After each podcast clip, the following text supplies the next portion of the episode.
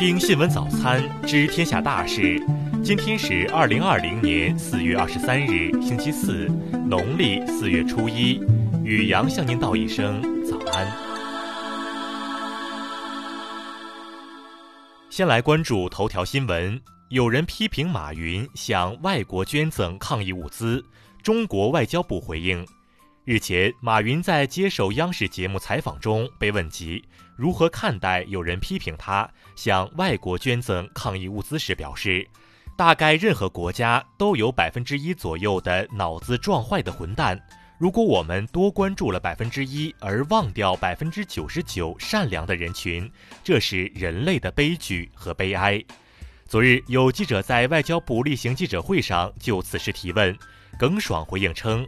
马云先生的话很直接，也很坦率。在大灾大难面前，自私、仇恨、攻坚从来不是正确的选择。良知、互助、感恩才是强大的力量。他表示，新冠肺炎疫情发生以来，国际社会给予中方真诚帮助和大力支持，对此我们铭记在心。当前，中国虽然面临内防反弹、外防输入的巨大压力，但仍在力所能及的范围内向国际社会提供支持和帮助。耿爽指出，中方这些善心、善意和善举，体现了中华民族投桃报李的传统美德。中国人民大爱无疆的人道主义情怀，中国政府兼济天下的大国责任担当，也是中方对人类命运共同体理念的生动诠释和积极实践。再来关注国内新闻，昨日，我国第二艘零七五型两栖攻击舰在上海下水。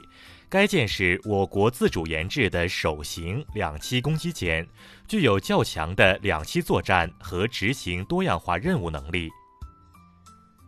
针对美国密苏里州总检察长近日就新冠肺炎疫情对中方提起诉讼，我外交部二十二日回应称，这种所谓的控告毫无事实和法律依据，十分荒唐。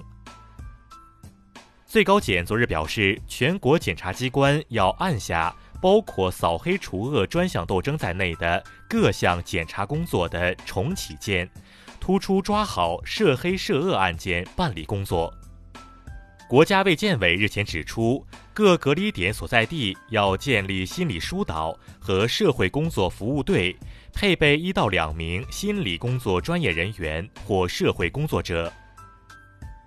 人社部、国务院扶贫办近日印发通知，部署实施“六加一”劳务协作行动，从四月中旬至六月底，组织上海、江苏、浙江、福建、山东、广东六省市与湖北开展定向劳务对接。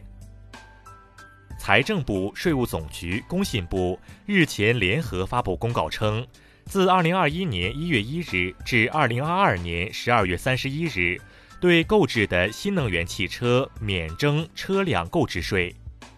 民航局昨日表示，四月份共执行了临时航班十一架次，协助在英国、美国、意大利、西班牙等国的两千零九名我国公民回国。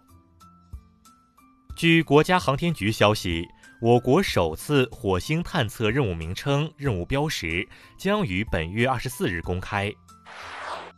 再来关注国际新闻，美国官员当地时间二十一日说，根据尸检结果，该县二月六日报告的一例死亡病例，在死亡时已被新型冠状病毒感染。美国参议院二十一日投票通过了约五千亿美元的一揽子经济支持计划，以帮助受疫情影响的小型企业，以及援助处理大量重病患者的医院。联合国秘书长古特雷斯二十一日发表声明，对发生在缅甸的世卫组织一辆运送新冠病毒检测样本的车辆遭到袭击表示强烈谴责。联合国拉丁美洲和加勒比经济委员会二十一日表示，新冠疫情将令该地区经济陷入史上最严重衰退，预计今年经济将萎缩百分之五点三。日本长崎县昨日表示，在一艘停靠在长崎港进行维修的意大利游轮上，确认了三十三例新冠病毒感染病例，并将对其他船员进行进一步检测。澳大利亚官员二十二日称，澳政府打算在全球油价暴跌之际，拨出九千四百万澳元建立政府石油储备，以增加本国石油储备，保障能源安全。瑞士一研究小组二十一日宣布，他们开发出一种能够灵敏可靠的检测到空气中新冠病毒的生物传感器，可作为新冠病毒感染临床诊断替代方法。再来关注社会民生新闻，为了坚决遏制疫情蔓延扩散势头，哈尔滨市近日出台了相关文件。靶向实施防输入、守住门、管好人、禁聚集等九条管控办法。新乡市委书记日前回应记者被打一事称，已要求当地向记者赔礼道歉，并彻底调查处理此事。昨日，二零二零年长江三峡中华鲟放流活动在湖北宜昌举行。共有一万尾不同年龄梯队子二代中华鲟放归长江。日前，宁波持刀驾车伤人致三死十一伤案二审宣判，被告人王存义犯抢劫罪、故意杀人罪，以危险方法危害公共安全罪被判处死刑。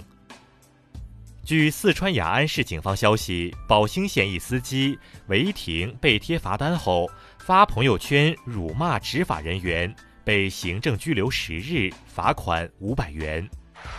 再来关注文化体育新闻。国际乒联昨日公布了由球迷票选的二十一世纪最强男乒天团，他们分别是马龙、许昕、张继科、瓦尔德内尔和波尔。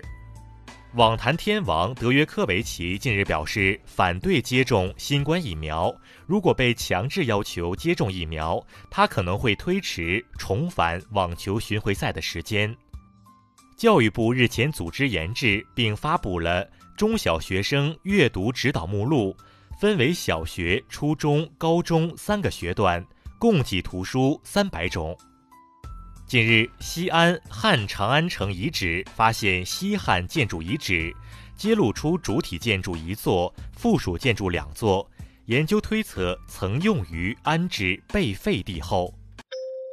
以上就是今天新闻早餐的全部内容。如果您觉得节目不错，请点击再看按钮。咱们明天不见不散。